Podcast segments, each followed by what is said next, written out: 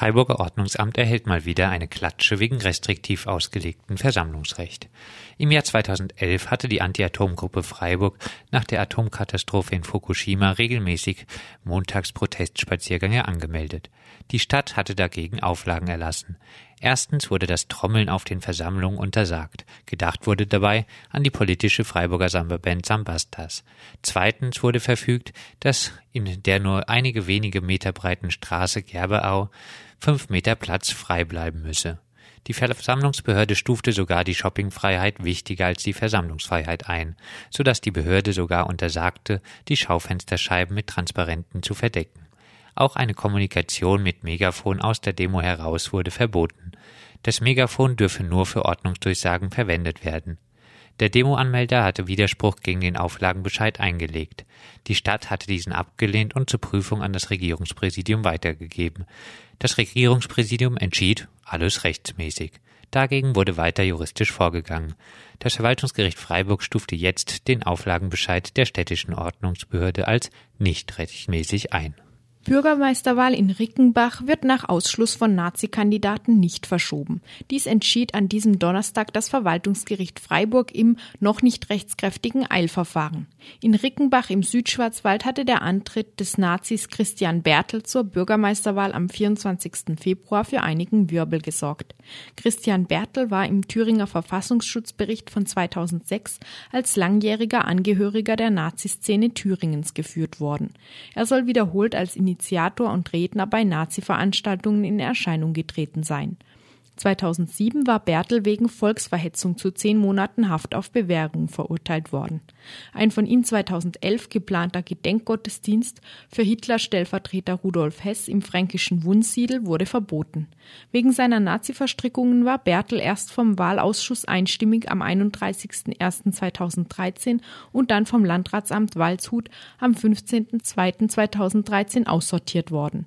Dagegen hatte Bertel Widerspruch eingelegt. Das Verwaltungsgericht Freiburg entschied nun, dass der Kandidat noch seine Zulassung gerichtlich erschreiten könne bzw. gegebenenfalls gar eine Neuwahl und es deshalb am Rechtsschutzbedürfnis für eine per einstweiligen Rechtsschutz durchgesetzte Wahlverschiebung vom 24. Februar auf den 10. März 2013 fehle.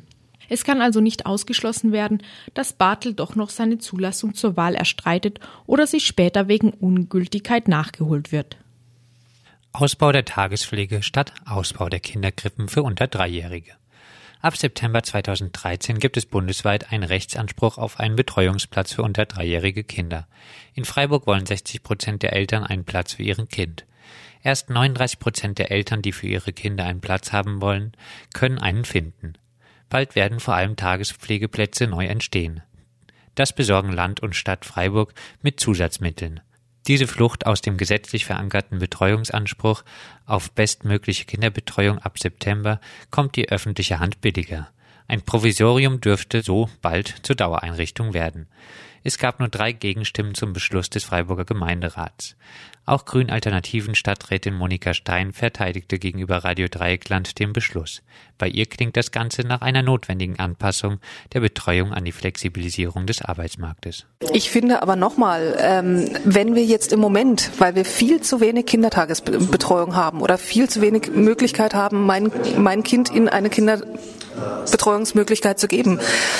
Ähm, dass wir im Moment gucken müssen, erstmal den Bedarf zu decken und vielleicht auch erstmal mehr Kindertagespflege zu machen, als wir im Endeffekt nachher wollen, damit die Eltern eine Möglichkeit haben, ihre Kinder unterzubringen. Es kann nicht sein, dass jemand nicht arbeiten gehen kann, der einen Arbeitsplatz hätte und gerne arbeiten gehen möchte. Es kann nicht sein, dass irgendjemand nicht studieren kann oder was auch immer. GEW Baden-Württemberg kündigt weitere Warnstreiks an. An den Warnstreiks der Landesbeschäftigten in Mannheim, Stuttgart und Tübingen beteiligen sich am zweiten Warnstreiktag in Baden-Württemberg am Mittwoch erneut mehrere hunderte Beschäftigte aus Bildungseinrichtungen. In Stuttgart und Tübingen legten Beschäftigte von Universitäten, Studentenwerk, Hochschulen und Schulen die Arbeit nieder. Die GEW fordert eine bessere Bezahlung der angestellten Lehrerinnen. An mehreren Schulen fiel Unterricht aus. Die GEW geht derzeit von mindestens 1000 Unterrichtsstunden aus. Auch zahlreiche Beamte kamen außerhalb ihrer Unterrichtszeiten zu den Kundgebungen. Die Gewerkschaften setzten sich dafür ein, dass ein Tarifergebnis für die Angestellten zeit- und inhaltsgleich auf die Beamten übertragen wird.